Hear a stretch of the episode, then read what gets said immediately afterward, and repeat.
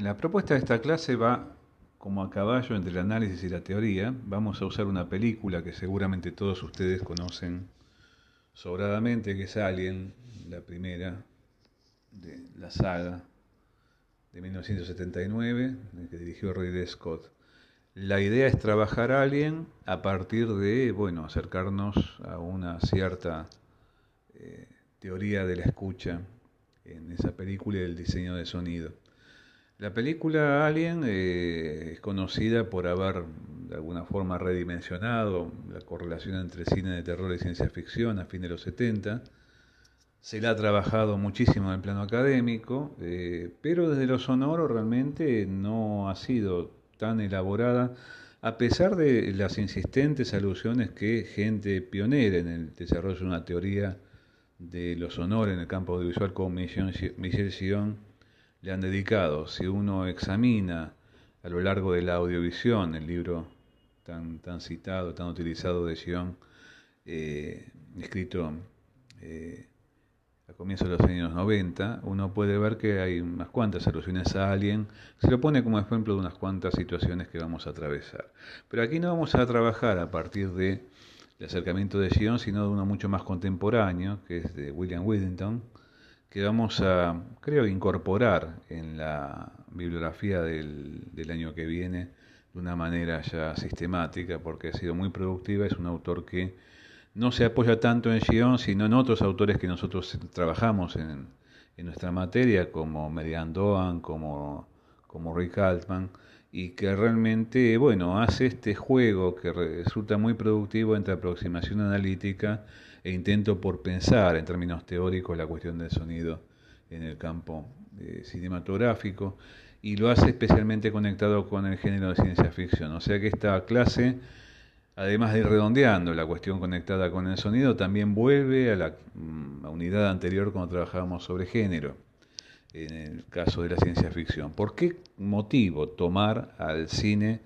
Desde la ciencia ficción conectándolo con el mundo del pensamiento sobre el sonido. Porque bueno, no solamente es un género central en la experiencia contemporánea, ya lo es hace justamente esa misma cantidad de años, un poco más, los últimos 50 años del cine, y ha tensado al máximo los poderes creativos del diseño sonoro en relación a que uno puede ver que la práctica de algunos grandes nombres del diseño sonoro de la primera generación, un Ben Burt en el caso de las películas de la saga Star Wars, eh, el mismo Walter Murch, eh, que también trabajó con Lucas, además de con Coppola, Gary Ristrom trabajando con, con, Spielberg o con Cameron, uno puede ver que aparecen ahí como, bueno, propulsores de, la práctica del diseño sonoro y aparte curiosos eh, promotores de una forma de pensar el diseño del sonido que implica ciertas asunciones teóricas. O sea, ¿qué significa esto de ingresar al sonido en cine? Eh, vamos a alguien. vamos a acompañarnos de, PowerPoint como siempre. Tal vez esto tendría que tener efectos sonoros, pero bueno, van a acompañarnos puntuando algunas escenas que están eh, bien reproducidas en YouTube y uno puede verlas y escucharlas para poder verificar lo que vamos a plantear. Y por otro lado, también conviene que uno le pegue una repasada a la película en general. ¿Por qué motivo esto? Porque hay algunas cosas que uno puede trabajar que hacen algunas soluciones puntuales que vamos a desarrollar de acuerdo a esas escenas, y otras que requieren cierta percepción de la película en su conjunto. Eh, en este caso, la recomendación es no que la vean, sino que la vean y la escuchen, ya que la propuesta, ustedes ven el mismo título de nuestra clase que es teoría de diseño sonoro en el cine de ciencia ficción, implica escuchar a alguien. Escuchar a alguien como película y también escuchar al alien, escuchar esto que la gente más experta en el campo de la ciencia ficción y los videojuegos, etcétera, etcétera, llama aparentemente más propio, propiamente el xenomorfo, ¿no? en lugar del alien. Pero bueno, en la película también se lo llama el alien. Vamos al, al, afiche. Piensen en el afiche y hasta qué punto el afiche ya convoca algo que tiene que ver con lo sonoro. El afiche original de Alien a nivel global dice,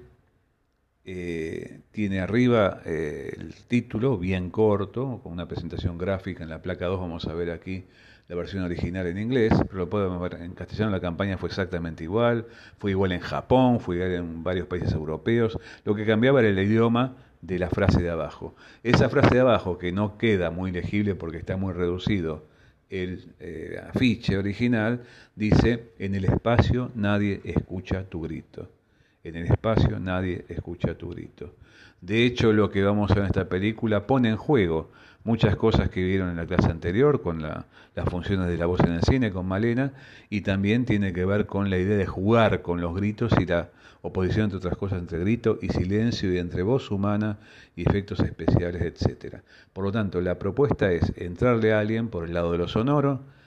justamente pensando lo sonoro también tiene que ver esto con cómo se articula lo sonoro con lo visual, recordemos aquella máxima de edición que es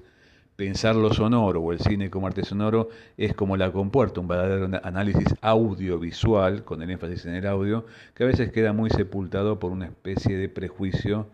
eh, óptico o que acentúa lo visual y lo audio queda un tanto como subatendido. Así que bueno, a continuación vamos a empezar a trabajar esto con algunas coordenadas que tienen que ver con una descripción de lo que ocurre en el diseño sonoro y las implicancias teóricas de lo que hace de, de, Alien una película tan significativa y tan vigente realmente a 41 años de su estreno.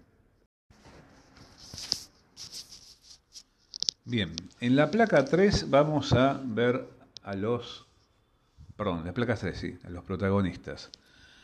Es interesante percibir que esta película, en 1979, es absolutamente contemporánea a la película que se considera fundante de la concepción de diseño de sonido, que es Apocalypse Now de Francis Ford Coppola. En realidad, si bien acá no aparece ese concepto en los créditos de la película, eh, por eso lo bautizamos, ustedes van a ver en la placa como un proto diseño sonoro, eh, hay en juego un trabajo de equipo, mucho más, si se quiere, colectivo que lo que implicó la participación decisiva de Walter Murch en Apocalypse Now, pero que trabajó con un criterio que eh, ingresa en cuestiones de diseño, eh, más allá de que no pronuncian su nombre, porque de hecho la película, como el cine mismo de Ridley Scott en esa época, que es tal vez la más intensa en cuanto a innovación eh, en formas de hacer una película e ingresar cuestiones de diseño en su film, la época de los duelistas, Alien, esta película, y Blade Runner, eh, aparece atravesada la, la experiencia por cierta concepción de diseño audiovisual.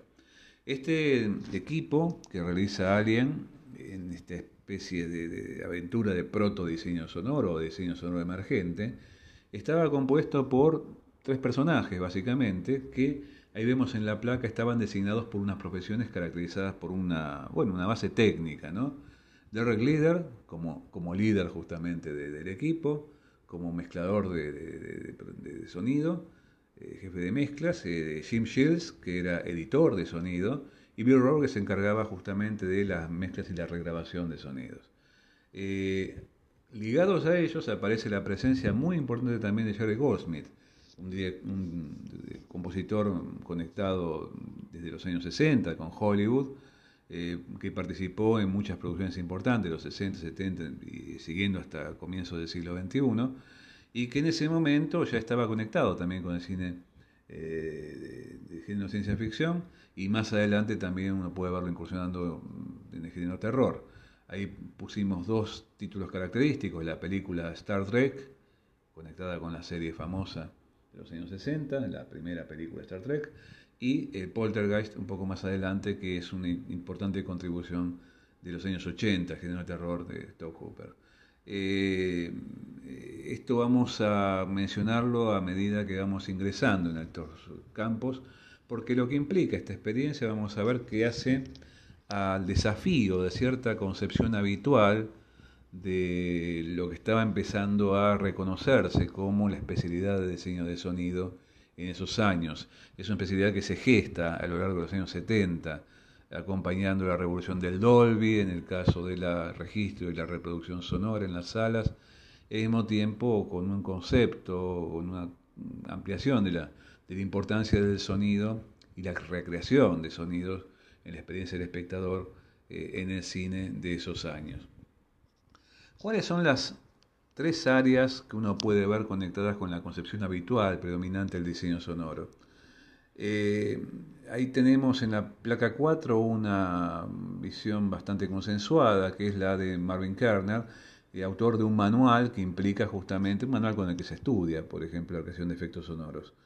Eh, más allá de las tres grandes áreas que uno percibe cuando habla de sonido en cine, esto es voces, música y efectos, en el caso del, del arte de los efectos sonoros, aparecen, según Kerner, tres misiones o tres construcciones básicas que eh, el artista de efectos de sonido eh, tiene que generar. Por un lado, la creación de un espacio, un ambiente para justamente incorporar al espectador dentro de ese espacio. Por otra parte, la eh, simulación de sonidos y la mejora de algunos sonidos a veces defectuosamente registrados en el momento de rodaje, o a veces el agregado de esos sonidos por medio del Foley, esto sería la, simulación de sonidos como algo ejercido con un criterio curioso de realismo, ¿no? Para producir efectos de realismo en la percepción, a veces ustedes vieron cómo trabajan los artistas de Foley, tiene que apelarse a las más estrambóticas situaciones de registro. Y la tercera dimensión, que hace a exprimir la imaginación los artistas de efectos de sonido, tiene que ver con la creación de sonidos que no existen y hay que inventarlos. ¿no? como por ejemplo emitía un sonido un dinosaurio, creo que solamente tenemos huesos, algunos huesos,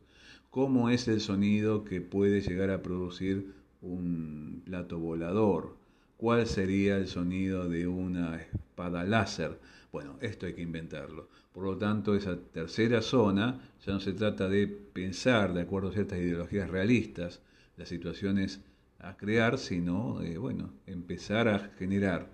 posibilidades sonoras que al mismo tiempo, una vez puestas en conexión con la imagen, sean especialmente convincentes. no tenemos acá a esto amparado una ideología realista. Eh, seguidamente vamos a ver cómo lo que implica la experiencia alien tiene que ver con cómo desmantelar esa presunta ideología realista. Aquí viene la, la apuesta fuerte de este autor William Whittington cuando empezamos a acercarnos a alguien. ¿Qué encontramos en la concepción que pone en juego este equipo que mencionamos recién en la película? Pues ni más ni menos que un cuestionamiento de esa separación que vimos tan aparentemente convincente en esta forma que lo planteaba eh, Kerner en, eh, la placa anterior. En la placa 5 podemos ver algunas operaciones que pone en marcha el concepto sonoro que eh, podemos percibir en alguien. Por un lado, aparece el cuestionamiento de cierto tipo de criterios de realismo en un sentido de fidelidad a objetos y personajes eh, eh, percibidos como de acuerdo a coordenadas compatibles con lo que vemos en pantalla, como si, bueno, fuera, entre comillas, lo que corresponde. Vamos a ver que hay operaciones que enrarecen permanentemente esto en el diseño sonoro. O sea, es una película que trabaja, a pesar de que en algunos aspectos aparezca extremadamente conectada con algunos criterios de realismo, por ejemplo narrativo, en cuanto a lo sonoro hay manipulaciones que son llamativamente, llamativamente ostensibles.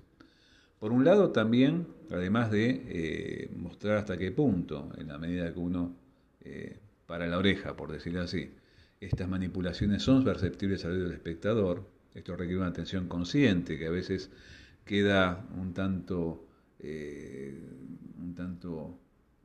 no opacada, sino como dejada por un solo término por la, potencia a veces de intención, digamos, la impotencia de, de, creación de afectos en la película. Pensemos que en Alien se comprueba eso que Vivian Somchak había planteado en la ciencia ficción en relación a los efectos especiales. ¿no? Los efectos especiales están dedicados a crear fuertes afectos especiales en la película, si están generados para afectar poderosamente a los espectadores en un plano, insisto, afectivo. Pero también a partir de esto, lo que hace Alien es anular la separación entre las tres áreas que se planteaban en la óptica de Marvel Kender, ¿no? en lugar de pensar de estas tres áreas que tendrían que ver con criterios definidos para cada una, como se generaran zonas interconectadas, pero al mismo tiempo con una voluntad de eh, pertenecer a órdenes diversos, aquí la idea es jugar a, romper eh, las barreras, las medianeras entre sonidos ambientales efectos sonoros, foley, e incluso vamos a ver más adelante también en el papel que juegan las voces en la película. Y al mismo tiempo, la idea es cómo lo que va haciendo la película es construir un universo sonoro que en lugar de jugar a las separaciones, esto lo detectaba John de una manera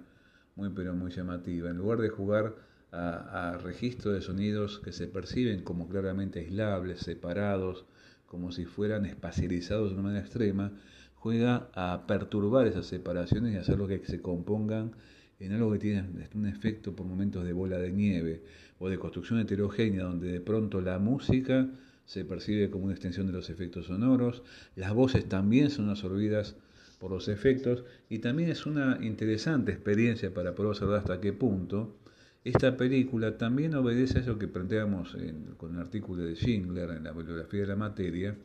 de dejar percibir hasta qué punto los efectos sonoros eh, por momentos parecen tener cierto tipo de primacía en la construcción de lo que, los afectos que produce, lo que produce alguien. ¿no? Por lo tanto, lo que se pone en juego es una cierta construcción que de alguna forma u otra emula eso que eh, Hans Rudi Giger, el autor de la concepción visual del monstruo y del universo alien en líneas generales, llamó biomecánica. Esta es una cosa interesante porque nos va a conectar, por un lado, con el mundo de creación plástica originalmente, o sea, dibujos, pinturas, esculturas, eh, diseños tridimensionales, etcétera, maquetas, y de ahí expandir esto al mundo de eh, diseño sonoro. Lo que se pone en juego, ni más ni menos, según lo que plantea Whittington, es un diseño sonoro de orden biomecánico. En la placa 6 eh, uno puede encontrar algunos de los elementos que van a fundar esta afirmación. Eh, por un lado, vamos a entrar a ver lo que implica la biomecánica de Giger y al mismo tiempo lo que se podría desarrollar como, acá se plantea una terminología interesante, una audio biomecánica en la película Alien, la de 79, y al mismo tiempo eh, el sonido pensado como un continuum, como una cierta organización que no reconoce fronteras precisas y órdenes diversos entre ambientes, generación de ambientes espaciales, eh, efectos sonoros creativos, por decir así, inventados, y eh, recursos al Foley para reforzar cuestiones que tienen que ver con eso, que debe ser percibido como eso que suena de acuerdo a lo que estoy viendo. ¿no? Así que bueno, en principio eh, vamos a, a, continuación a ver cómo funcionaría esta audio biomecánica propia de la película. Bueno, para entrar a percibir esta audio biomecánica que está en juego en Alien, de acuerdo a la a las ideas de este autor eh, Whittington, vamos primero a hacer una breve excursión visual, breve para poder fijar de qué manera esta conexión con lo sonoro en el universo de Alien necesita un anclaje que articule eh, lo visual con lo acústico. En la placa número 7 vamos a encontrar una de las más famosas definiciones de Giger, el autor, el diseñador conceptual de la película, relación a su famosa biomecánica, un concepto que él justamente promovió desde la década del 60, cuando era pintor y escultor. Eh, ¿Cómo define Giger la biomecánica? Bueno, es una forma de fusión, de fusión incluso extremadamente extrema, entre organismos vivientes y máquinas, que le permitió en su carrera temprana ser muy conocido en el ambiente, digamos, de, el arte eh, de vanguardia europeo y también de la cultura pop de aquel momento, ya que fue un artista muy conectado con, eh, eh, por ejemplo, el mundo de, la música de los años 60 y 70 y ha hecho muchas, por ejemplo, tapas para discos de vinilo, etc. ¿no? Esta fusión entre organismos vivientes y máquinas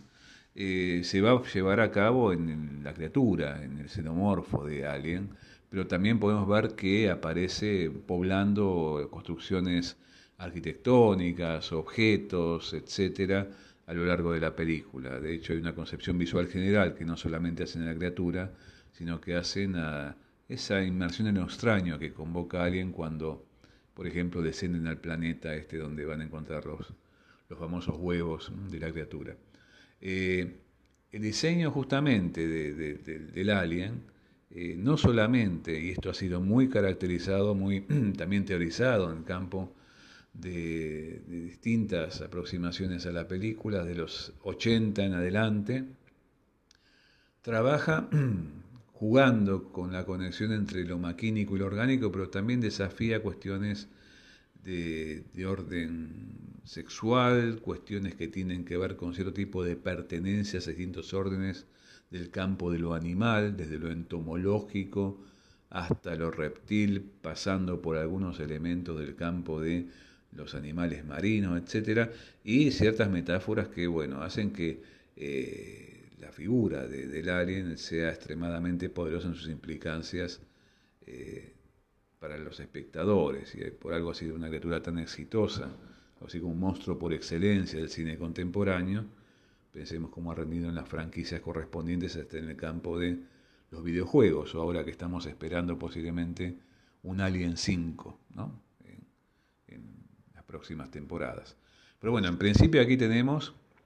eh, algunas pequeñas muestras de esta biomecánica en su estado pre-alien, por decir así. En la placa 8, brevemente vamos a pasar por esto, pero simplemente la traemos a título ilustrativo, encontramos una famosa pieza de Giger de los años 60, que es la máquina de nacimiento. La máquina de nacimiento es curiosamente conectado a una máquina de matar como es una pistola. Esta pistola está ahí armada o cargada, mejor dicho, por pequeños seres de apariencia antropomórfica y con posición fetal que parecerían estar conectados con el mundo de lo prenatal. Y bueno, la máquina está a punto de disparar. Esta es una pieza gráfica de Giger muy famosa de los años 60. Y en la eh, placa 9 encontramos un diseño preliminar, una de las series Alien, son varias figuras de Alien en distintas posiciones y actitudes que Giger desarrolla ligado al proyecto de esta película, y fíjense la fecha, es un año previo y tiene algunas modificaciones posteriores a la, figura cuando aparece en la película, a esto que es una pieza gráfica original de Giger, eh, preliminar al film. En la placa 10 vemos ya una muy famosa figura del ciclo evolutivo del alien, que vamos a entrar en detalles sobre esto, pero todos que vieron la película vieron que tiene un ciclo evolutivo complicado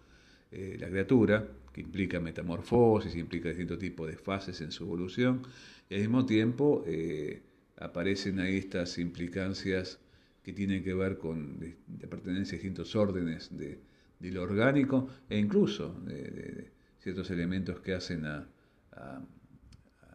bueno, un factor especialmente perverso que a veces uno puede haber conectado con la figura de Giger cuando desarrolla sus criaturas, que es este abraza caras, ¿no? abraza rostros que hacen a lo que sale del, del boca. Hasta acá estamos, démonos cuenta, en una concepción que es fundamentalmente eh, visual. es un artista visual, él es un artista visual.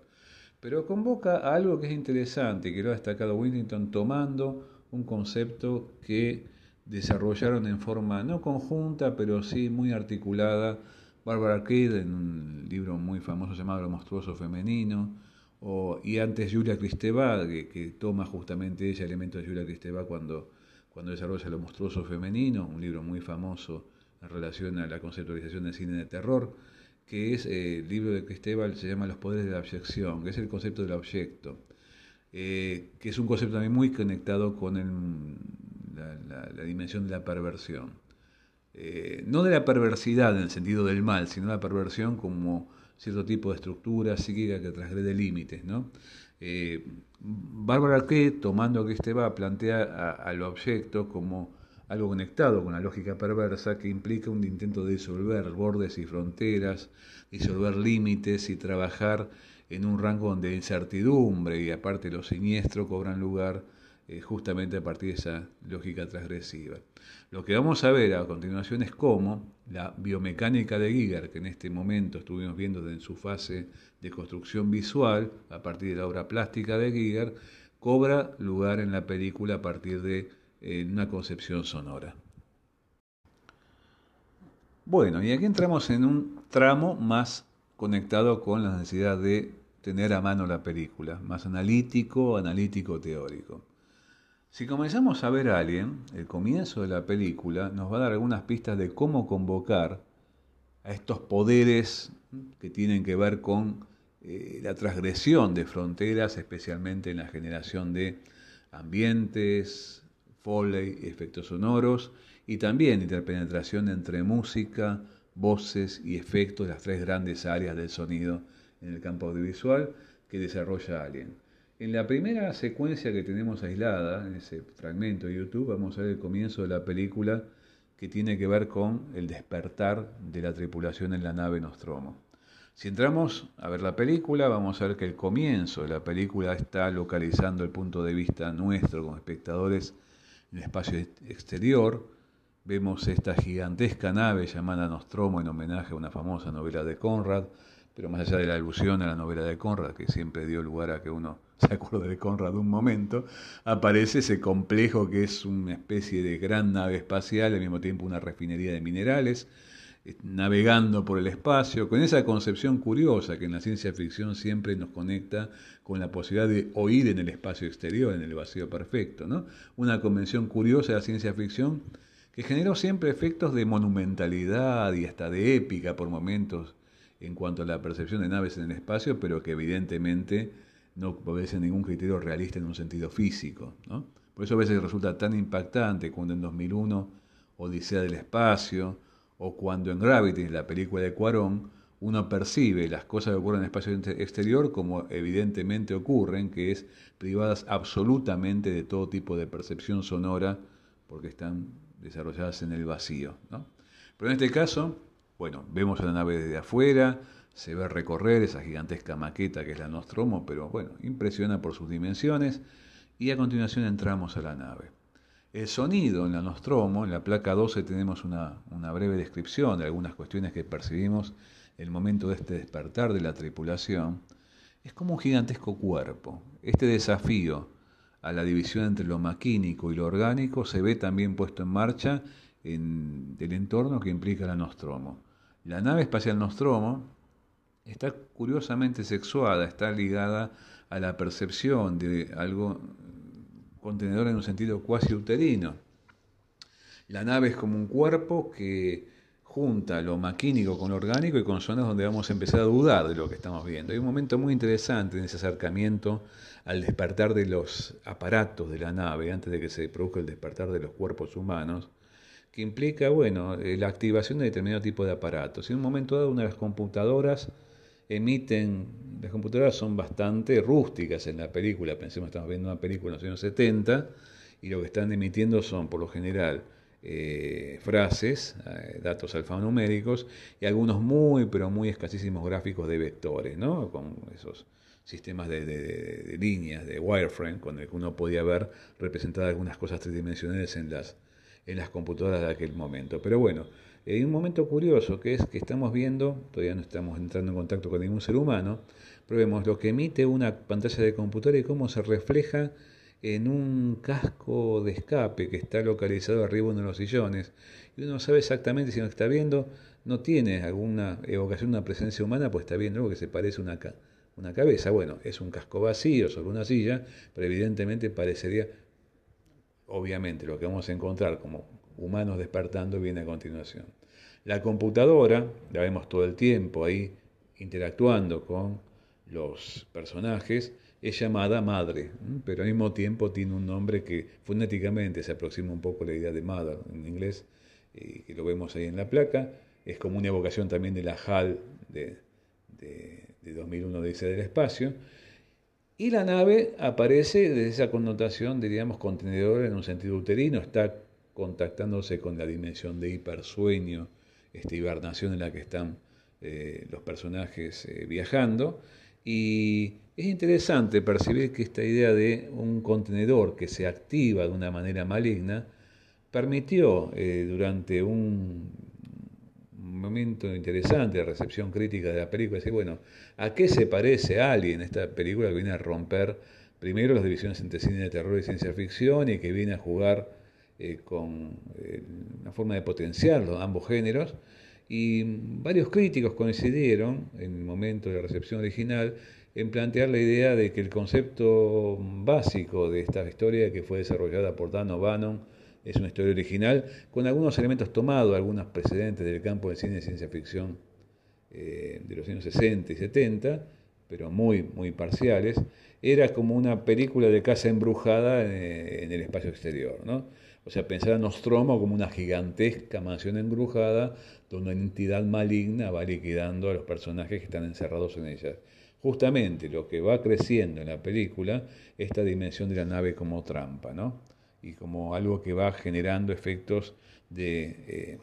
encierro y de claustrofobia crecientes. Vamos a ver hasta qué punto también conectado por nuestra eh, forma de plantarnos frente a los efectos sonoros también, en cuanto a cómo van generando eh, ciertos, digamos, efectos asfixiantes, en el sentido más literal del término. En la placa 13 los tenemos ahí al final los humanos, despertando, los siete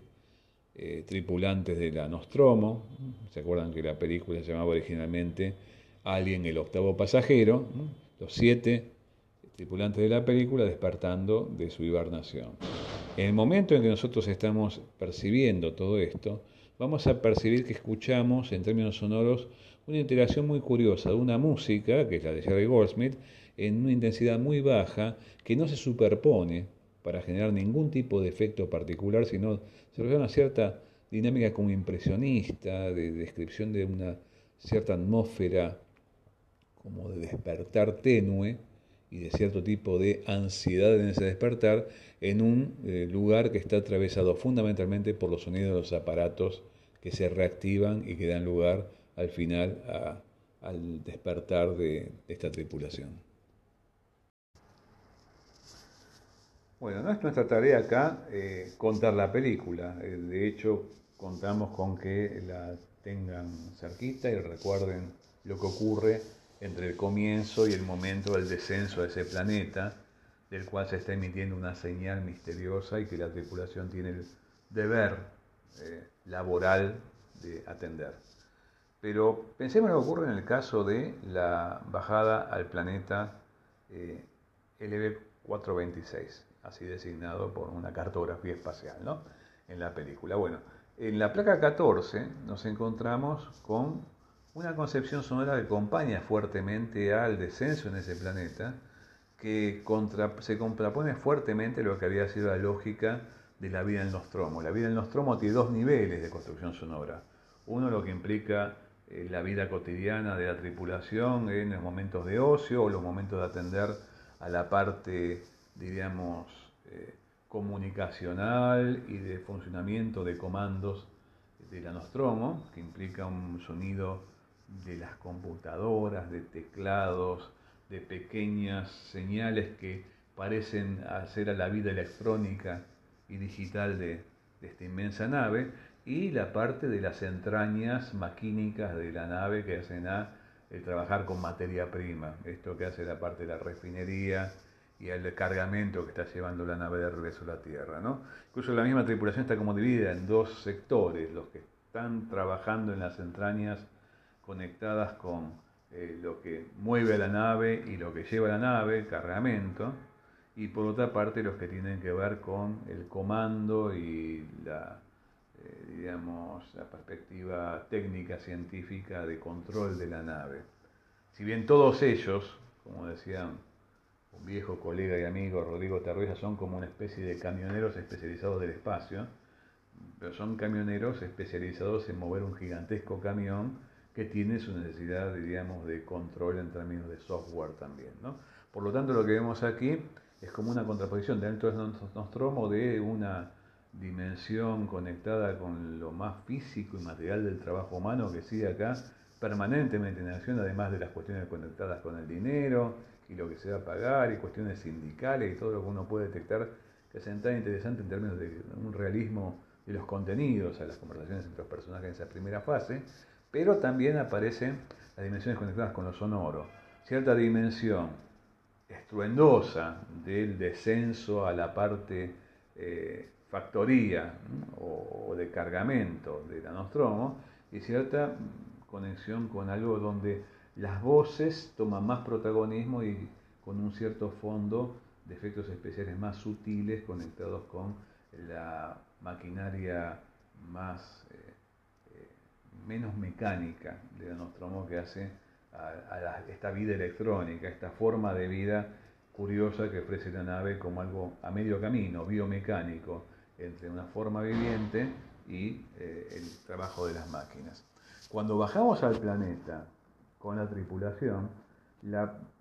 película, como en otros momentos, desarrolla una estructura de montaje paralelo. Percibimos la percepción de los personajes dentro del transbordador eh, que ha quedado ahí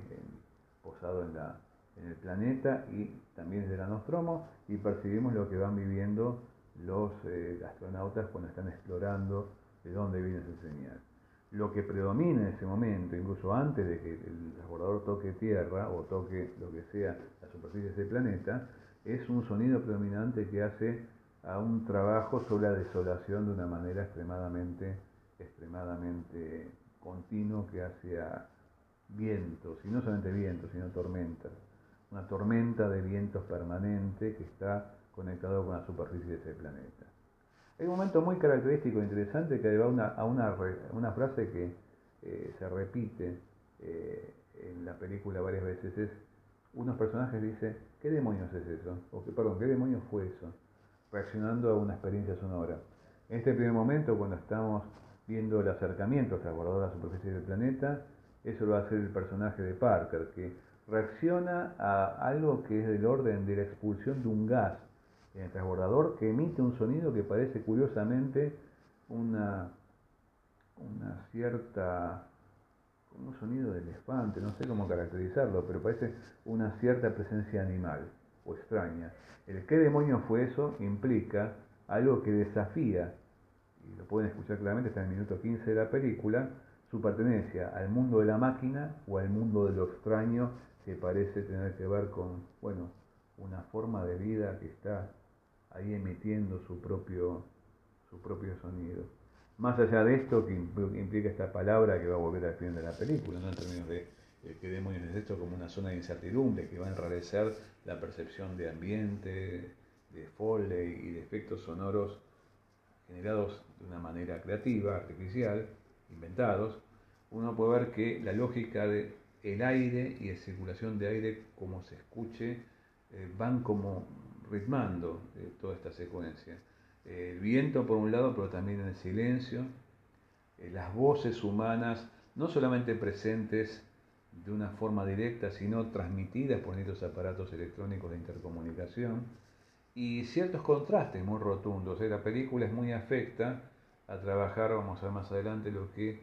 es una lógica cat-cat, ¿no? de corte de sonido con el corte directo de un espacio a otro. En lugar de trabajar puentes sonoros, forma de solapamiento, el solapamiento es reemplazado por una forma abrupta de corte. Estamos en un lugar, escuchamos lo que pasa en ese lugar, pasamos a otro lugar y claramente estamos localizados en los sonoros sin ningún tipo de overlapping, de solapamiento y de puente entre uno y otro. Y esos contrastes generan efectos realmente muy, pero muy poderosos, también de saltos, en el sentido de hacer que el espectador se vea como hasta perturbado por la dimensión brusca de ese salto. Y al mismo tiempo de trabajar ese continuo entre el viento, el silencio o lo estruendoso en el sentido de lo que rodea las situaciones, el entorno de los personajes, las voces que intentan comunicarse entre sí a partir de sus trajes espaciales, por ejemplo, y conectándose con el transbordador o con la nave, eh, la nave madre que nos espera en el espacio exterior, eh, las respiraciones las respiraciones que evidentemente tienen que ver con una auricularización, una forma de conectar el punto de escucha del espectador con ciertos puntos de escucha que hacen a cercanías o cierto tipo de compatibilidad con el punto de, localización de los personajes. Frente a eso, la oposición básica, fundamental, que va a ser la oposición que va a generar hasta el duelo final de la película, entre aire y vacío, entre el aire como algo que se puede absorber por el vacío y el vacío como algo que tiene que ver con eh, silencio absoluto. Bien, en la placa 15 y la placa 16 vemos dos fragmentos que tienen que ver con, bueno, algunos de los momentos más recordados de la película en cuanto a esa incursión en un mundo misterioso. Por un lado, en la placa 15 vemos una de, las construcciones ligadas a, a, a la creación de Giger, esta figura de este viajero espacial momificado y hasta fosilizado que hemos encontrado por los astronautas. eh, desarrollada en un ambiente donde de pronto, bueno, cierto tipo de creación de efectos de extrañeza, tenemos hasta qué punto vienen poco apoyados en la intervención de la música de Goldsmith y vienen más localizados a cierto tipo de efectos ambientales que van generando, bueno, el encuentro con lo desconocido crecientemente inquietante. Aquí está permanentemente, es muy interesante ver la, la figura del personaje de Lambert, eh, que hace Verónica Cartwright, que todo el tiempo dice, me quiero de aquí. Varios personajes dicen todo el tiempo, así como dicen, ¿qué demonio fue eso? Otra de las frases que funciona como una recurrencia en la película es, salgamos de aquí, ¿no? Salgamos de aquí. Quiero salir de aquí. Eh, y en la placa 15, ese momento, el primer momento tan sorpresivo como tenebroso por sus implicancias, eh, donde todo el público en las salas saltaba en el momento de, la recepción original de la película. Es una película que generó efectos de pasmo muy grande en los espectadores concentrados en salas de cine. Este era el primer gran salto de la película, que es la erupción del rostro ¿no? del facehugger. Y bueno, esta, este momento está conectado con toda una creación de suspenso que hace el descubrimiento paulatino de lo que está ahí localizado en el interior del huevo, traslúcido, de la criatura eh, alienígena, y el pobre personaje de John Hurt, que bueno, se va a ver, eh, se va a ver eh, ahí enfrentado a una dimensión de, bueno, de, apremio especialmente horrible. escuchemos atentamente cómo se prepara la erupción de este abrazarrostros. vamos a percibir que lo que estamos escuchando mientras se ilumina el interior del huevo, y mientras empiezan a cobrar algún tipo de movimiento esas fauces o como se llame la, abertura superior, se conectan con una percepción sonora de algo que se desenrolla, se tensa, como a medio camino entre lo orgánico que claramente estamos viendo, un organismo extraño, radicalmente extraño, y cierta lógica que hace a, una mecánica de este ser que vamos a ver ahí, eh, cobrando eh, de golpe animación y atacando. Algo que se desenrolla, algo que como un resorte que empieza a activar y que justifica de una manera absolutamente rotunda lo que vamos a ver a, continuación. Eh, en esto la música empieza levemente a, participar, aunque de una manera un tanto, si se quiere, paulatina. Eh, la placa 17 vemos algo que hace a la función eh, general de la música de Jerry Goldsmith en la película, que es bastante disruptiva con la tradición del, cine hollywoodense. Pensé que esto es una película coproducida por Gran Bretaña y Estados Unidos. Es Hollywood en una pata y es también un cine más arte y más conectado con cine de autor desde, desde la lógica británica. Pero bueno, eh, ¿Qué hace Goldsmith en, las participaciones musicales de la película y que en estas secuencias se puede empezar a detectar? Va en contra de cierto tipo de condición estentoria que puede ver uno en las películas que en esos momentos podían ser, no sé, eh, John Williams, eh, o de pronto uno puede ver eh, la herencia de Max Steiner o de Cornwall, de, de, jugar con afectar al espectador por medio del poder de la música en términos empáticos, ¿no? La tradición hollywoodense, heredada de cierta versión tardía del romanticismo, aquí es bastante desafiada en función de jugar con algunos elementos más del orden expresionista. Y en el caso de, de Goldsmith, a veces hay que parar mucho la oreja para poder percibir cómo empieza la música a jugar, porque le hace como continuando efectos de sonido. En lugar de plantearse como un orden autónomo y lateral a la creación de efectos sonoros y la, acción de, Foley, uno puede ver que acá es como si se desprendieran trabajando en un criterio que eh, heredado del viejo leitmotiv de, de Wagner, ¿no? Un motivo guía que nace a veces de los sonoro de los efectos sonoros y que la música va aprovechando para generar ahí como una extensión por sus propios medios. Y cuanto a generar estructuras, en lugar de apostar a cierto tipo de construcciones que eh, jueguen con las consonancias, vamos a ver que va a aprovechar toda la posibilidad de generar efectos de perturbación hasta de disconfort, de malestar en el espectador por la acción de la disonancia. Muy en particular, cuando vamos a ver, me estoy adelantando un poco, pero ya vamos a verlo trabajando esto más adelante, cuando nos encontremos con las apariciones más en pantalla del eh, xenomorfo, del alien, ¿no? que es un ser que en la película en su total se toma casi una hora para aparecer, una película tiene un poquito menos de dos horas, y que si juntamos todo el metraje donde vemos a Xenomorfo ahí en acción, en pantalla, no llega a los cuatro minutos. Sin embargo, bueno, es una presencia tan poderosa por lo que los rastros dejados en toda la película y en la cabeza del espectador que ha generado toda una mitología particular. Pero es curioso que toda esa mitología particular sea tan poco conectada con una aparición estelar en el centro de la pantalla, de cuerpo entero. Cuerpo que podemos ver recién en el momento de, la confrontación final, en todo lo que sería su circunscripción a la, a la dimensión antropomórfica, ¿no? del parecido a, un ser humano. Antes de eso, hasta parece que curiosamente variara de escalas, eh, tuviera formas cambiantes, es un cuerpo extremadamente metamórfico. Eh, pero bueno, acá nos estamos adelantando y estamos eh, deteniéndonos un poco más en la, parte, en la parte visual. Vamos a ver a continuación el momento del nacimiento del monstruo.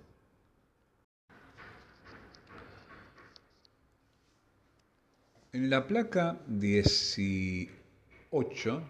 tenemos una de las imágenes más cruentas de una película que nos dicen los analistas que se dedicaron a verla en detalle, iba a ser mucho más gore todavía que esto. La primera versión de la película era más larga, teníamos momentos sangrientos, quedó un tanto aliviada, pero igual fue muy choqueante para el público de la época.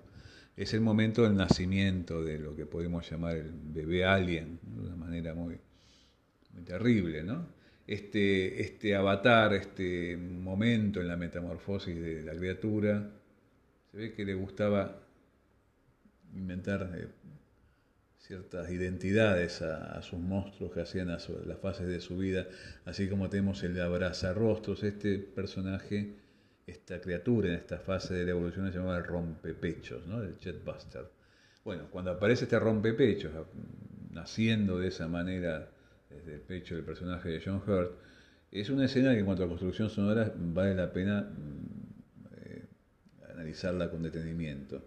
Eh, pese a lo que uno podría considerar, si la película la tiene, no la tiene a manos, bueno, aquí la música parecería responsable. Sin embargo, cuando uno empieza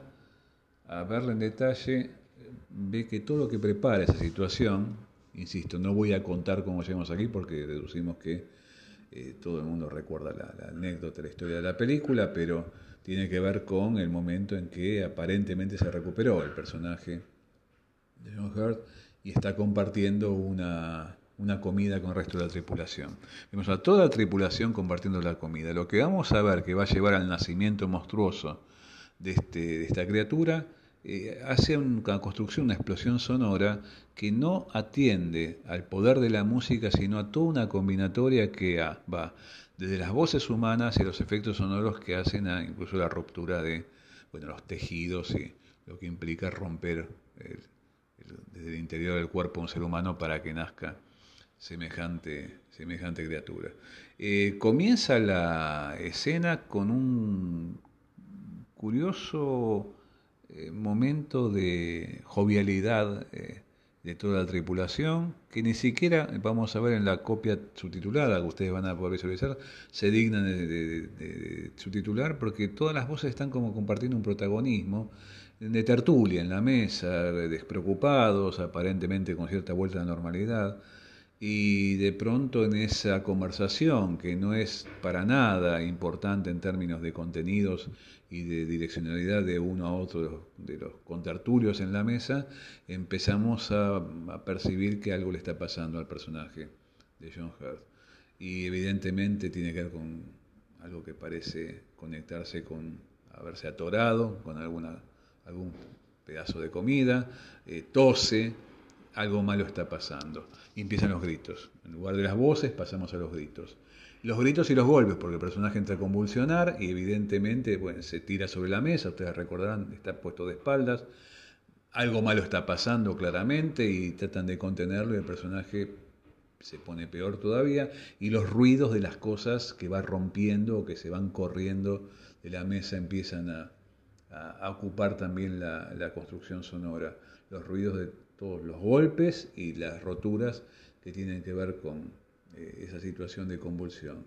Y la gran sorpresa, ¿no? Algo que pasa en el pecho del personaje, primero como una mancha de sangre y luego como la eclosión de, este, de este, esta criatura que involucra rotura, sonido de rotura de hueso, ruido de tejidos húmedos este, desgarrándose y termina con el paroxismo del, chillido del monstruo recién nacido, eh, todo orgánico, sangrando, color carne, pero con dientecitos interesantes, detalles biomecánicos metálicos, ¿no? Eh, y se fuga. Eh, acá aparece un concepto que destacó mucho Gion, Michel Gion, en relación a la película, planteando que Alien es una película que lleva eh, como principio de construcción lo que él llama una lógica externa, cuando uno ve que todos los sonidos de la película, en lugar de pertenecerles a cierto tipo de conexión con un personaje y producir cierto efecto también de empatía con ese personaje por parte del espectador, como si la lógica de la construcción sonora tuviera que ver con bueno, el acercamiento y hasta puede entrar en conexión íntima con un personaje, esta lógica, eso sería una lógica interna, esta lógica externa nos despega de los personajes y nos pone frente a una construcción que tiene que ver con un régimen lo más objetivista posible, es despegado de cualquier tipo de construcción a partir de un punto de vista subjetivo o a partir de cualquier tipo de, a partir de cualquier tipo de eh, construcción de relación identificatoria o, de, eh, o de tipo objetual con un personaje. Eh, acá esta lógica externa y la manipulación de intensidades en la mezcla de cada uno de estos componentes lleva a ese paroxismo que es evidentemente eh, algo que está al borde de lo intolerable para el espectador. ¿no? O sea que algo que empieza a crecer como una gigantesca bola de nieve y que lleva al momento de confrontación con ese horror máximo de lo que está pasando y cuando el, la criatura se escapa y se esconde y queda por fuera de nuestra percepción, eh, de vuelta, ¿qué demonio fue eso? Eh, aparece eh, como el retorno a, un, a, un, contexto donde predomina eso cotidiano y presuntamente está conectado con una idea de cierto silencio, aunque no sea por las voces que han dejado de gritar de los personajes. Bueno, vamos ahora a la placa 20. Ha nacido nuestro bebé alien de una manera horrible. Este parto monstruoso lo que permite es que nos encontremos ya con una criatura que va a ser mucho más que ese chillido y poder escapar del momento de su nacimiento. En la placa 20 hay una propuesta de cómo construir eh, la presencia sonora de, eh, del alienígena, ¿no? del xenomorfo. ¿Qué sonido emite cuando nace? Es interesante percibir que esto, eh, el trío de diseñadores o de proto-diseñadores, como caracterizamos a editor de sonido, al técnico de regrabación y de, líder como, eh, editor de sonido de la, de la película, eh, han mezclado para la, emisión de esta primera, de esta primera presencia sonora de emisión vocal de, del xenomorfo, una mezcla de eh, gritos humanos, eh, sonidos de animales y ruidos maquínicos también, justamente trabajando en esta concepción biomecánica. Y todos los sonidos que acompañan a la presentificación del monstruo a lo largo de la película van a tener que ver con esta mezcla de recursos que provienen de efectos mecánicos, como si de pronto algo de, del cuerpo de la criatura nos remite a esta fusión entre un cuerpo orgánico, extrañamente orgánico, pero orgánico al fin, y las máquinas del anostromo. ¿no? Esto vamos a ver que llega a su máxima presencia cuando se puede esconder en la consola del transbordador y lo vemos ahí mostrándose casi como parte de los recursos de, la nave y bueno, de pronto se mueve la cabeza ¿no? y va a sobresaltar eh, a Ripley a muy corta distancia. Pero cuando vemos eh, emergir primero de las sombras, eh, a partir de este momento, cuando se escapa, pensamos que la primera forma de presencia de la criatura es como este recién nacido, se escapa rápidamente y después empezamos a percibir que, bueno, va creciendo, va matando y va creciendo. Los sonidos que emite son, por un lado, ligados a una vaga semejanza con lo humano, incluso bastante curioso, las mismas, cierto tipo de gestualidad corporal de la criatura parecen tener que ver más allá de que está animado por un actor detrás del disfraz, pero tienen que ver con cierto tipo de, gestualidad humana, por ejemplo el, abrazo. Y bestiales y, también eh, eh, elementos conectados con lo maquínico, por ejemplo, lo que se desenrolla, evocando la primera presentación que vimos de la criatura que sale del huevo en el planeta, esa idea de desenrollarse, de que las articulaciones funcionen como algo medio camino entre lo mecánico y lo conectado con eh, lo animal. Y lo, más curioso, el alien ustedes vieron que no tiene ojos, apenas tiene lo que podemos llamar un rostro, hay una boca, una lengua que también emite, eh, poblada con varias, varias, varios sets de dientes, pero no tiene ojos. ¿Cómo se conecta el alienígena con su entorno? Una cosa interesante es la sincronización sonora que podemos percibir en los momentos de acecho del alien y de ataque sucesivo con los latidos. Eh, los latidos van funcionando en cierto tipo de concordancia con la respiración como una base rítmica de la composición sonora de la película, que hasta por momentos accede a un rango de estructuración cuasi musical, por la forma que trabaja eso rítmico. Se trata únicamente de emular latidos de un ser viviente. Pero esos latidos en principio, parecen sincronizar la presencia del el alien con la víctima inminente en una muy inquietante dimensión de auricularización interna, de poder conectar al espectador con lo que podría ser hipotéticamente una zona de percepción de la criatura en relación a su presa. Esta posibilidad de que uno escuche los latidos y esos latidos se contacten con un punto de escucha conectado con la presencia y hasta lo que sería cierta idea de, eh, de poner al espectador en una percepción muy íntima del alien, no deja de ser un factor especialmente perturbador. Pero el latido justamente funciona no solamente como algo que pertenece al orden de inminencia del ataque del monstruo, cosa que también podía usar la música. Pensemos, no sé, el caso de la música de Tiburón de Spielberg y cómo la inminencia del tiburón está anunciado por un leitmotiv de orden musical. ¿no? En este caso no se trata de un leitmotiv musical, sino de un cierto tipo de función de los efectos sonoros de latidos como un leitmotiv también de la presencia del monstruo, conectado también con esas otras presencias de algo que se mueve o algo que está ahí desenrollándose o desplegándose para atacar. Y sin ninguna duda el latido es en la construcción sonora de la película ni más ni menos que la firma, la marca de la muerte para todos los personajes que eh, se ven ligados a, a ser vistos mientras percibimos este latido. Nótese con el enfrentamiento final con Ripley, ese latido es reemplazado, va a ser reemplazado, vamos a llegar a ese momento, por otro tipo de eh, construcciones ligadas a los efectos sonoros. vamos ahora en la placa 21 a ver una muy interesante acotación de Michel Sion sobre las voces en Alien. Las voces que fueron tema de nuestra clase anterior. Leamos ese párrafo que aparece en la placa 21 sobre las voces en Alien. Lo que es interesante en cuanto a cómo las voces habitan la película y circulan en, en Alien de punta a punta, por eso insisto que es conveniente ver la película en su totalidad, no hace que sean banales los diálogos, eh, son muy ricos, muy, muy interesantes en cuanto a sus contenidos, pero cuando percibimos las voces en cuanto a sus texturas, su posible localización, su posible procedencia de acuerdo a cómo están mediadas por algún tipo de aparato, de filtro, de artefacto, etcétera, en distintos espacios, vamos a percibir que lo que aparece aquí es una especie de continuo donde las voces están como incorporadas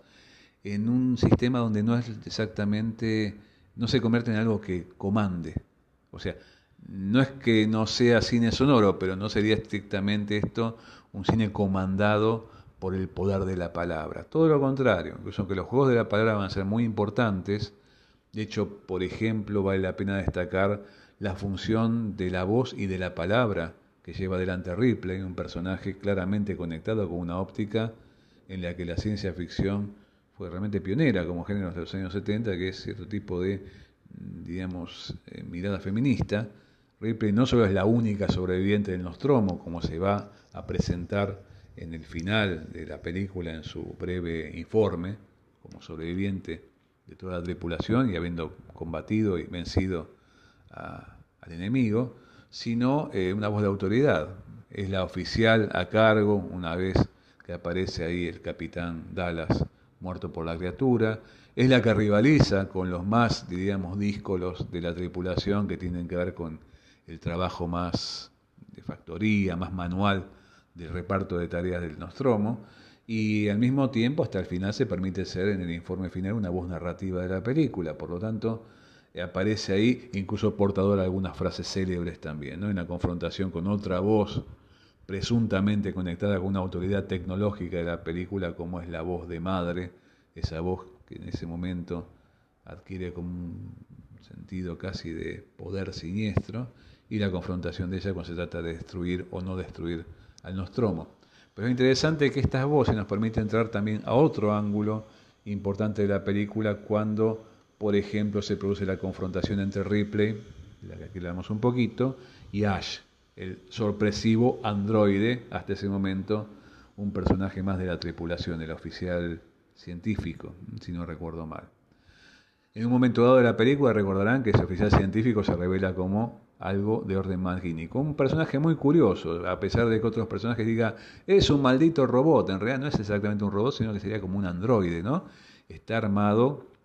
con tejidos que parecen evocar cierto tipo de funcionamiento, si bien artificial, de orden orgánico en, su cuerpo, y que en un momento dado, vamos a ver la placa 22, un momento que todo el mundo recordará, también es otro momento culminante de la película, eh, bueno, va a revelar la verdad en ese momento del reconocimiento, ¿no? lo que en términos aristotélicos llamamos la anagnórisis en, en el relato, momento que todos los personajes se dan cuenta de su condición. Esta condición es terrible en la película, recordarán que es, son sacrificables, también la computadora lo emite en un momento dado esto, ¿no? Y bueno, no importa lo que ocurre, lo que hay que llevar a la Tierra es el xenomorfo, que es lo que interesa como posible arma de combate, y los humanos se reemplazan fácil. Bueno, Ash habla después de que es decapitado por los golpes de, Parker. Y Ash eh, cuenta acá la verdadera situación que se está viviendo en el. Una cosa que siempre llama la atención cuando estamos, a mí me, producía especialmente una cierta este, extrañeza suplementaria a todos los sueños que tiene alguien, cuando Ash habla en ese momento que le pegan la cabeza al piso y podemos ver ahí al personaje de Ian Hall eh, después de haber sido una cabeza de goma, ¿no? diciendo lo suyo, la forma en que se escucha eso, no solo por cómo se escucha, sino por la rareza de decir, bueno, ¿cómo es posible que esta, este, este androide hable si de golpe no tiene pulmones? ¿Cómo hace esa voz para ser eh, escuchada eh, por los humanos que están asistiendo a la revelación de Ash? Y ahí apela, eh, interesante, el, trío de diseñadores sonoros de la película, de protodiseñadores, a todo un recurso que hace como a la acción de, cierto tipo de filtros que hacen a no solo a una versión radial de la voz humana, sino de radio claramente fallada por haber sido averiada los golpes, ¿no? El caso de Ash, tenemos ahí en la placa 23 alguna breve descripción de cómo funciona ese pequeño monólogo de Ash, tiene que ver con la ausencia de respiración por un lado, el aliento moribundo de ese androide que, bueno, ha sido prácticamente desmantelado, y la posibilidad todavía de emitir algo con sentido a partir de esa voz quebrada, de esa voz al borde ya de no serlo, ¿no? Y al mismo tiempo esto se expande a todo lo que vamos a, ver funcionar a, a partir de, bueno, esta especie de efecto de, de, caída uno a uno que se produce en los tromos, ¿no? esta idea de que cada uno de los personajes va cayendo y cómo nos encontramos con cierto tipo de reparto en términos de los distintos ambientes donde se perciben estas voces y distintas máquinas que hacen también posible que estas voces se capturen, se transmitan y se reciban en la otra punta. Es muy interesante percibir que esta dialéctica de voces circulando, como plantea John, en el aire, ¿no? En el aire en el sentido de decir, estamos en el aire, on the air, funcionan en el momento de la muerte paralela, por decir así, de Parker, el personaje que interpreta Joseph Cotto, y de Lambert, el personaje que interpreta Verónica Cartwright. El caso de Verónica Cartwright es bastante curioso porque ella fue algo así como una scream queen, se llaman así en inglés a las actrices especializadas en gritar muy convincentemente en las películas de terror. De chiquita, ustedes van a poder ver a, Verónica Cartwright interpretando de niñita, fue una, una niña actriz, eh, a la niña de los pájaros de Hitchcock, que es la niñita que está viviendo en esa casa sedada por los pájaros, tiene ahí, no sé, creo que menos de 10 años. Y es Verónica Cartwright en, eh, en acción a sus 30 años haciendo de Lambert. En el caso de la muerte de, de, Parker y de Lambert, nosotros podemos percibir claramente que eh, lo que estamos viendo que ocurre en las entrañas, diríamos, más de factoría de la nave, donde ellos van a buscar los tubos de oxígeno para poder escapar en el transportador, en la última parte de la película, y se confrontan con el monstruo, nos enteramos de la muerte de ellos por lo que estamos viendo, acompañando ahí muy a corta distancia lo que es en su enfrentamiento físico con el monstruo, pero el momento final de su muerte queda fuera de campo y se percibe a partir de los gritos percibidos por Ripley en otra parte de la nave, donde está ella, acaba de buscar a su gato, de encontrarlo, y está viendo de qué manera pone a punto las cuestiones ligadas a la autodestrucción del Nostromo. Eh, esas voces circulantes y los gritos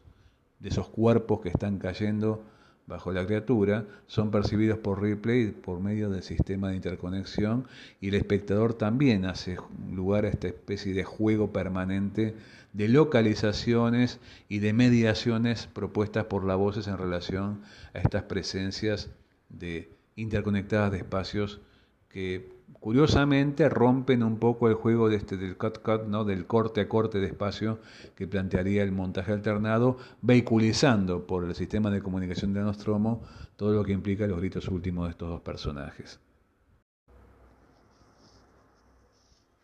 Bien, en la placa 26 vamos a ver hasta qué punto este juego de las voces que examinamos en el capítulo anterior se va conectando con la generación de cierto tipo de creyendo en términos de interpenetración, de efectos generales de ambiente y de creación de efectos de sonido que hacen a la inminencia de la destrucción de la, de la nave de Nostromo. ¿no? El espacio mismo de Nostromo se convierte en un factor monstruoso en la medida que está atenazado por esta inminencia de la autodestrucción. Y mientras madre también establece su duelo verbal, o mejor dicho, Ripley y madre su duelo verbal en función de la posibilidad de desactivar esa autodestrucción o no. Frente a esa dupla de voces que tienen que ver con la posibilidad o no de sobrevivencia y de destrucción o no de la nave, aparece un creciente dominio y acá la, la música empieza a hacer esa, apoyarse ese continuum con los efectos sonoros, inminencia del desastre absoluto de la nave por la explosión esta nuclear del final. ¿no? O sea que la progresión es, por un lado, hacia la explosión que va a venir y hacia una dimensión de encierro creciente que va de la nave pensada como algo progresivamente opresivo y destructivo. Eh, con efectos que van a desarrollarse en una especie de, creciente dimensión de, claustrofobia. ¿no? Mientras la única forma de escape y la única forma de salir de todo ese estruendo de las alarmas, de las sirenas, de los ruidos de las máquinas que empiezan a sobrecargarse, de todo lo que implica esta lógica de autodestrucción que es evocada por una intensificación sonora y esta articulación entre sonido, música y, efectos sonoros, un foley también desbordado en términos de los estruendos que hacen a lo que implica ya, bueno, eh, amenazar con destruir toda la, la, nave, eh, factoría, refinería, lo, lo que implica Nostromo en su generalidad, a diferencia de lo que ocurre dentro del transbordador. Cuando uno va al transbordador parece conectarse con un espacio que al mismo tiempo es el espacio de la sobrevivencia y también sería de la salida de todo ese régimen de acumulación explosiva de tensión que va a terminar en la, en la, en la, detonación final. En el transbordador lo que predomina es el silencio. Ahora, ese silencio no está ni más ni menos que al servicio de lo que va a ser, una vez pasado el momento de la fuga y explosión del Nostromo, la última aparición del monstruo. Tenemos en la placa 27 la confrontación con el xenomorfo por parte de Ripley. Y está ella especialmente inerme en el momento que se enfrenta con el descubrimiento de la criatura en la consola de transbordador, porque está prácticamente, bueno, en ropa interior para ya meterse en la cápsula de hibernación. ¿Cómo se defiende? Bueno, esa confrontación final, con ella poniéndose el traje de astronauta y provocando el vacío en el transbordador, es ni más ni menos que el conflicto fundamental entre el vacío y la atmósfera, entre la posibilidad de que se pueda expulsar a la criatura o no, y al mismo tiempo la capacidad de poder permanecer. De vuelta vamos a escuchar la respiración, porque está dentro, y al mismo tiempo vuelve la voz de una manera muy curiosa, susurrando y hasta cantando brevemente una cancioncita de cantando bajo la lluvia, You are my lucky star, ¿no? Tú eres mi estrella de la suerte, cuando se pone los cinturones de seguridad para no ser, eh, digamos, expulsada por todo lo que implica eh, eh, la generación del vacío en el transbordador. Y el final de la confrontación, este duelo último, es ni más ni menos que un final conectado con el estruendo de, bueno, de las mismas elementos de propulsión de la nave que van a expulsar a la criatura cuando quede colgada el exterior. Frente a eso, lo que tenemos en el tramo final, una vez vencido al monstruo en un cuerpo a cuerpo prácticamente, es el momento del enlace hacia de hibernación, esto que es eh, el vocabulario de la película se llamaba el hipersueño, y obviamente también el enlace hacia Aliens, el regreso, Aliens 2. Recordemos que Aliens 2 va a comenzar con Ripley en la cápsula acercándose a la Tierra. ¿no? Ahora, en ese tramo final, claramente expulsada y definitivamente expulsada de la criatura, solamente queda lugar a esa función rectora de la voz de la única sobreviviente. Vamos a las cuestiones finales que están en la última placa. Esto que vimos, en el final también nos encontramos que aparece de esa manera descriptiva, tenue, de baja intensidad, pero evocando cierto tipo de atmósfera como en el comienzo, la, música de Goldsmith, ¿no? casi como cortando el registro con la intensidad y la predominancia de los efectos de sonido que van a ser tan responsables de que uno con esta película se mantenga en un, muy, trato de muy corta distancia. Eh, lo que encontramos acá, analizando de punta a punta lo que recorrimos en las escenas destacadas, si uno ve la película en general, es ni más ni menos no solamente una forma de concepción sonora que atraviesa recursos y toma en forma complementaria recursos de dos géneros mayores del cine contemporáneo. Cuesta un poco pensar cuál es mayor en el cine contemporáneo, si es terror o la ciencia ficción, pero están mano a mano, compartiendo un protagonismo que les era negado hasta la década del 60 del siglo pasado. Estaban en un gueto hasta ese momento, pero a partir de ahí se convirtieron en géneros mainstream. Pero al mismo tiempo, aparece con esa concepción de continuum sonoro y con esa lógica externa que va hilvanando recursos de ambiente, de generación de efectos